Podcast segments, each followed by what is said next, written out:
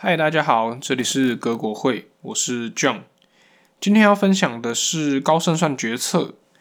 那这本书是一个职业德州扑克玩家所写的。那当然，作者他还有很多不同的身份。不过，作者认为他自己能够开始提高自己生活中的胜率啊，就是因为透过这个德州扑克的训练。那为什么德州扑克可以给人在做决策上的训练呢？因为生活中的大部分决策都是跟德州扑克类似的事件，有你知道的讯息，你不知道的讯息，当然也会有一些事件是含有运气成分的，并不是每一种策略游戏都像是德州扑克一样与日常的决策那么像。作者就有特别提到，西洋棋啊就没有与日常的决策那么相同，这个我们可以之后再细聊。那我自己有稍微玩过德州扑克。有时候书中的举例会让我觉得非常贴切，所以我认为这个书非常有趣。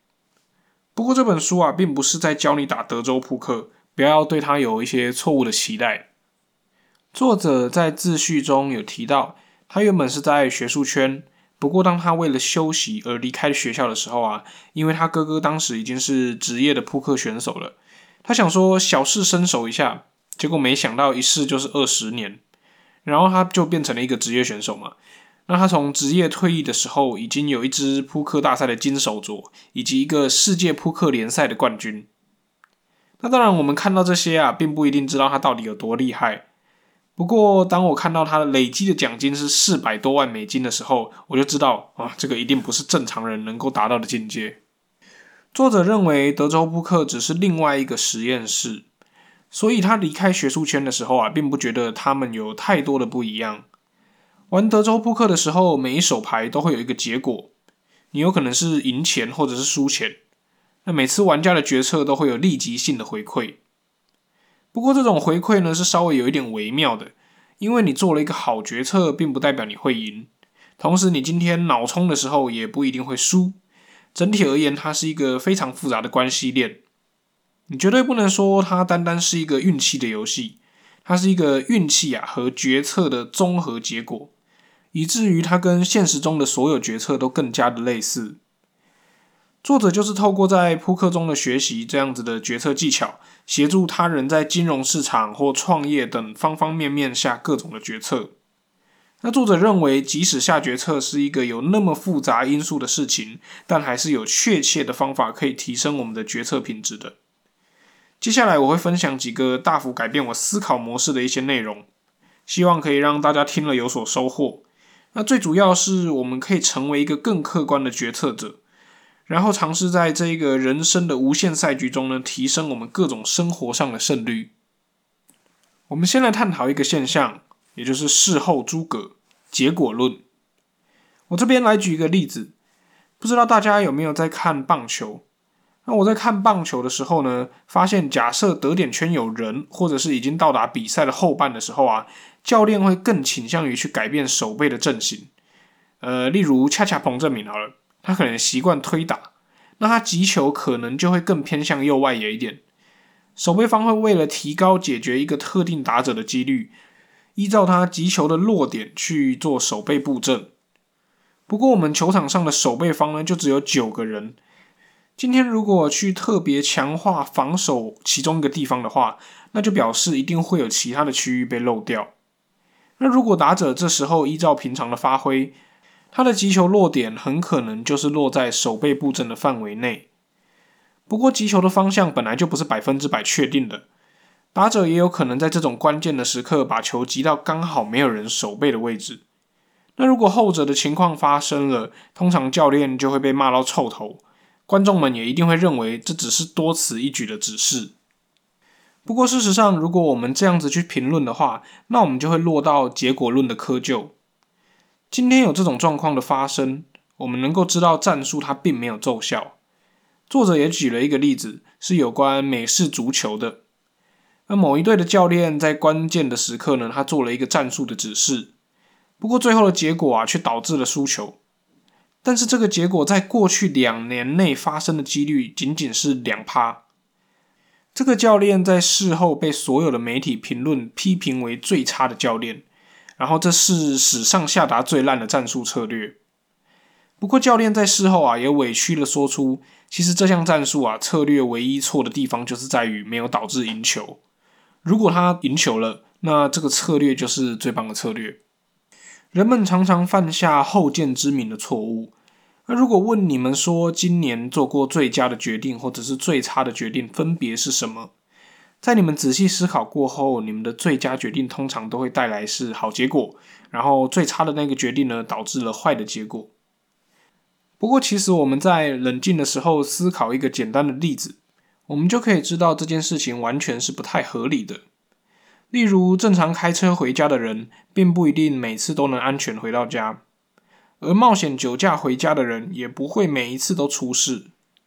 我们必须学会将决策导致的结果跟决策本身分开来看。接下来，我们来讲讲人的决策系统。我们人在做决策的时候呢，有分成两个系统。系统一是属于负责快速思考的部分，例如像是开车的时候，我们看到障碍物会直觉反射，或者是像运动的时候，我们有一些本能或者是身体自动化去处理的一些动作，这个都是属于系统一快速思考的部分。我们脑中负责系统一快速思考的部位，主要是小脑、基底核以及杏仁核。然后决策的系统二，这个是属于慢速思考的部分。我们会透过系统二来仔细选择、考虑细部的条件，衡量得失，然后最终做出决定。在脑部中负责这个审慎思维的部位呢，主要是前额叶的皮质。简单来说，就是我们的决策系统有两个，一个是负责直觉反射，另外一个是负责仔细思考。那如果我们知道我们自己本身拥有两种系统，我们是不是可以直接每一种决策都是用系统二来仔细做决策就好了呢？答案是不行的，因为这个前额叶皮质呢，在现今的社会中早就已经远超它所能负荷的程度了。例如，你光是每天选择要穿什么样的衣服，就有可能想到破头了。所以在这种情况下，我们并没有办法期待我们每一个决策都是使用前额叶皮质好好去做思考决定的。我们能做的事情就是把我们的反射决策系统训练的跟我们的审慎思维差不多。所以，先看见我们脑中的一些缺点以及不足的地方，是我们要先做的。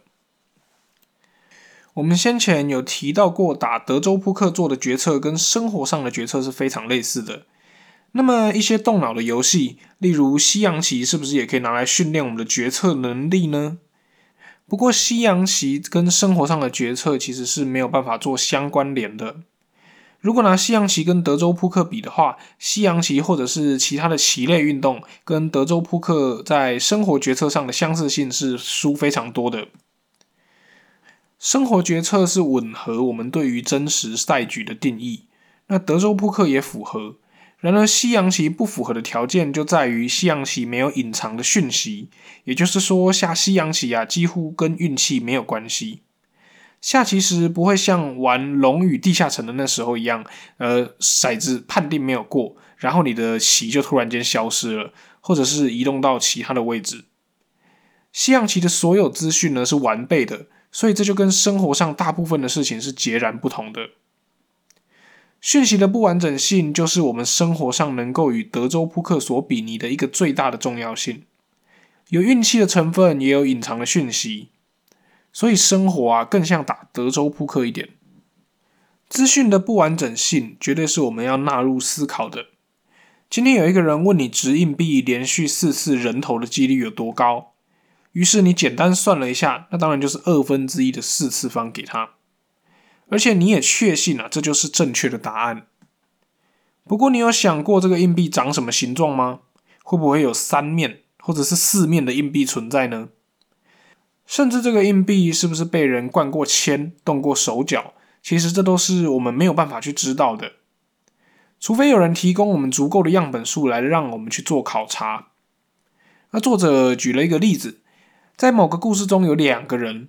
而人物 A 看到人物 B 在某个时刻调换了他的酒杯，于是他认为那个酒杯里面呢有被下毒，所以他就选择了另外一杯酒来喝。殊不知，其实两杯酒都有下毒。人物 B 啊其实已经花了两年的时间，让自己不会被那种毒所毒死。那这个就是一个资讯不完备的有趣故事。谁能够想到两杯酒里面都有毒，然而对手其实已经有抗毒性了呢？而对于这种资讯的不完整性，我们不应该要害怕，反而应该要去拥抱这种不确定性。我们在接受教育的时候，往往被教育成说出“我不知道”或者是“我不确定”是错误的样子。一个好学生，一个好孩子，就好像要知道所有题目的答案。承认自己不知道是一件不被鼓励的事情。不过，彻底自觉无知，乃是做出重大决定的前奏。当你说出“我不确定”的时候，并不是代表我们没有一些已知的客观事实。当我们承认“我不确定”的时候呢，反而是我们接近客观事实的第一步。所以，把“我不知道”或者是“我不确定”这两句话当成是负面的这种思维，是应该被去除掉的。我们必须要去接受，说我们并不是缺乏能够判断的能力，所以说出“我不确定”，反而是愿意接受所有事情发生的可能性。所以才说出我不确定，这样子会更有助于我们去下各种的决策。那如何要把我不确定的这种事实纳入我们决策的思考范围当中呢？作者说过，他曾经在担任公益赛的荷官的时候，他会根据牌面上的翻牌来说出不同方的获胜几率。然而某一次，他说这一手牌获胜的几率是二十四趴，而对手获胜的几率是七十几趴的时候。结果却是获胜几率二十四趴的那个人获得了这一场的最终胜利。此时观众就会跟他说：“哎，你算错了，或者是你失误了。”不过获胜几率二十四趴，并不代表他会输；而获胜几率有七十几趴，也不代表他就会赢。就是因为有这种运气的要素，所以我们才必须要改变我们对错误的定义。很多人对于几率的思维，只看到了最终的成果是成功或者是失败这种非黑即白的想法。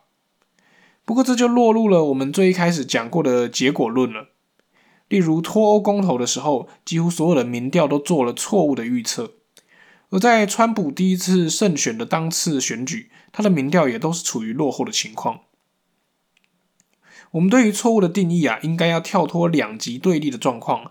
就仿佛我们必须要在决策之前，脑中就要有几率波的概念，在事情已成定局之前，所有的结果发生的几率都是处于一种灰色地带。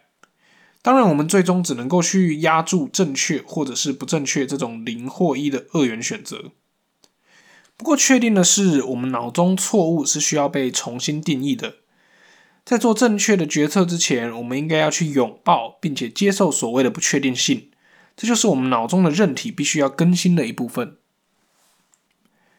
问大家一件事情：你认为自己很聪明吗？如果是的话，那恭喜你。我们当然可以客观的评论自己在智商上可能比平均的水准还要来得高。不过，另外一个客观的事实就是，人越聪明的时候，那他的偏见以及盲点就会越深。很多人认为说，一个聪明的人更不容易被假新闻或者是假讯息所骗，毕竟他是聪明人嘛，媒体试读的能力应该会很好，处理讯息的能力应该也要比正常人还要来的优异。不过，研究数据指出，越聪明的人啊，越有可能去盲从一个观点，因为我们容易在自己的脑子中建立一个能够让自己信服的论述。聪明人的脑子呢，有那个能力可以将既有的数据合理化，因此我们将对自己所信服的观点更加深信不疑。让我们来说说什么叫做机动性推理。机动性推理呢，就是在说我们心中已经有一个答案，然而当我们在处理真实的研究数据的时候，我们会更偏向于用这些真实的研究数据来建构出符合我们原本动机的立论。刚刚也有提到，聪明人更是无法去逃避既有的偏见。作者举例了一个现象：一群研究对象被要求分析一个护肤霜皮肤疗法的复杂数据，然而结果却发现，拥有越强的算术或者是资料解读能力的人，越容易把这一些复杂的数据拼凑成他们起初想要的样子。而这点在人类的政治立场上也有非常大的作用。我们往往会因为最初的政治立场不同，而去对同一则新闻做出不同的诠释。人类就是如此演化而来的。我们有没有办法去改变这一现象呢？作为一个德州扑克玩家的作者，他说：“玩家之间啊，最常听到的一句话就是‘你要打赌吗？’这句话听起来其实让人不太舒服。不过，这对于职业扑克玩家或者是职业赌徒来说是非常常听到的一句话。”而且这也是有助于人类判断自己信念是否正确的一句重要的话。假设今天你在侃侃而谈一个你的信念的时候，有一个人问你要不要为了这个信念打赌，那你的反应会是什么呢？你的脑中一定会突然有非常多的念头闪过。诶，我从哪里得到这个讯息的？我是从谁身上得到这个讯息的？而这个讯息的来源品质是如何？我最近还有没有去更新这个我的讯息？而对于挑战我们信念的那个挑战者，我们可能就会想，他有多专业呢？或者是他有没有可能知道一些我不知道的事？这个是当我们今天信念被挑战的时候会有的直觉想法。我们会发现，当我们被挑战的时候，我们脑中会开始质疑我们自己的信念。这对于我们提升决策能力的训练来讲，绝对是一个非常好的过程。人类在我们脑中有一个抽象信念要形成的时候，有三个步骤。第一步，我们听到一件事情；第二步，我们相信那是真的；第三步，如果有空闲或者是时间的话，我们会去思考，并且查证它到底是真还是假。大部分人呢，在第二点的时候就停了下来，我们并不常去执行第三点。不过，当你听到“你敢打赌吗？”这句话的时候，我们便会被迫执行第三点，所以并不要害怕别人去挑战我们的信念，我们反而应该要接受别人质询，或者是我们自己就要培养出一种自己挑战自己的这个信念形成的过程，并保持开放的心胸，乐于更新自己脑中的信念。不过，我们必须要知道，并不是每个人都想要跟你在那边赌来赌去的，所以我们不要把这句话挂在嘴上。时常的去挑战别人的信念之类的，除非啊，我们想要失去所有的朋友。另外一个能够被更新的观念，在于我们对一件事情的信心。我们会说我对这件事情有信心，那就是预计这件事情百分之百会发生。不过，灰阶思考告诉我们，事情总不会是零趴或者是一百趴这样的非黑即白的世界，所以没有什么事情是百分之百能够确定的。因此，我们必须要重新定义信心这一件事情。在一九三零年代的科学家相信大灭绝事件消灭了恐龙、枪棘鱼以及白垩纪存在的许多生物。